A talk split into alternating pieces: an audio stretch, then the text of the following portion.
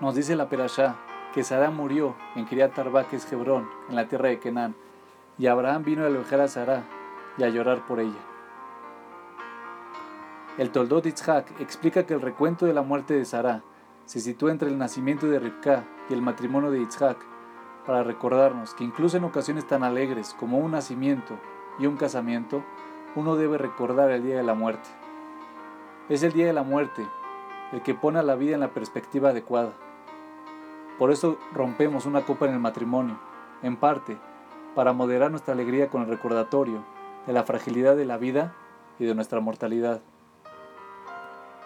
El Midrash explica el Pasuk, y Dios vio que todo lo que había creado era muy bueno. Bueno se refiere a la vida, muy bueno a la muerte. Recordamos nuestra mortalidad con el objetivo de no amar este mundo demasiado y olvidarnos de nuestro propósito. Cuando uno se enfrenta con el deseo de pecar, dice la Gemara en Berajot, que uno debe despertar a su Yetzer Atov para suprimir a su Yetzer Ara. Si tiene éxito, bien, si no, entonces debe estudiar Torah. Si estudiar Torah es suficiente, bien, si no, debe recitar el Shema. Si lo logra bien, si no, debe recordar el día de la muerte. De esta Gemara aprendemos que enfocarnos en nuestra propia mortalidad no es algo que no conlleva peligros. De no ser así, ¿por qué no confrontar al hará inicialmente con pensamientos de muerte? Hay por lo menos tres formas en las que una preocupación excesiva por la muerte puede tener resultados negativos.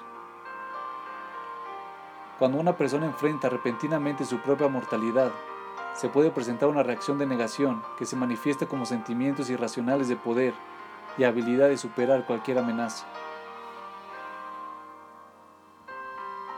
En segundo lugar, la conciencia de la propia mortalidad puede llevar a la desesperación o a sentimientos de que nada en este mundo tiene sentido.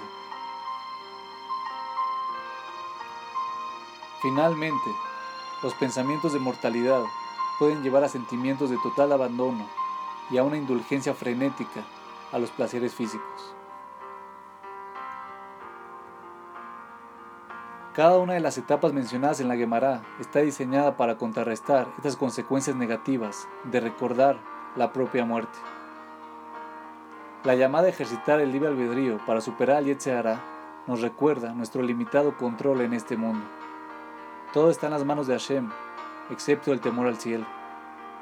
El reconocimiento de este hecho evita los delirios de dominio y poder.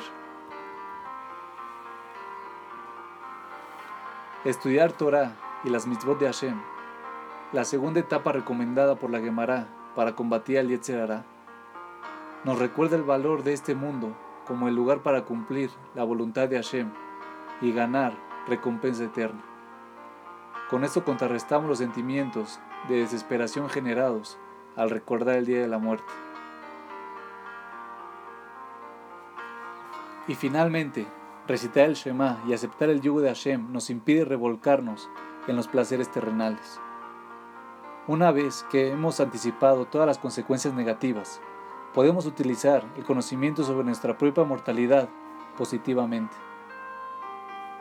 Para recordarnos que el tiempo es limitado los riesgos son altos y si no es ahora, ¿cuándo?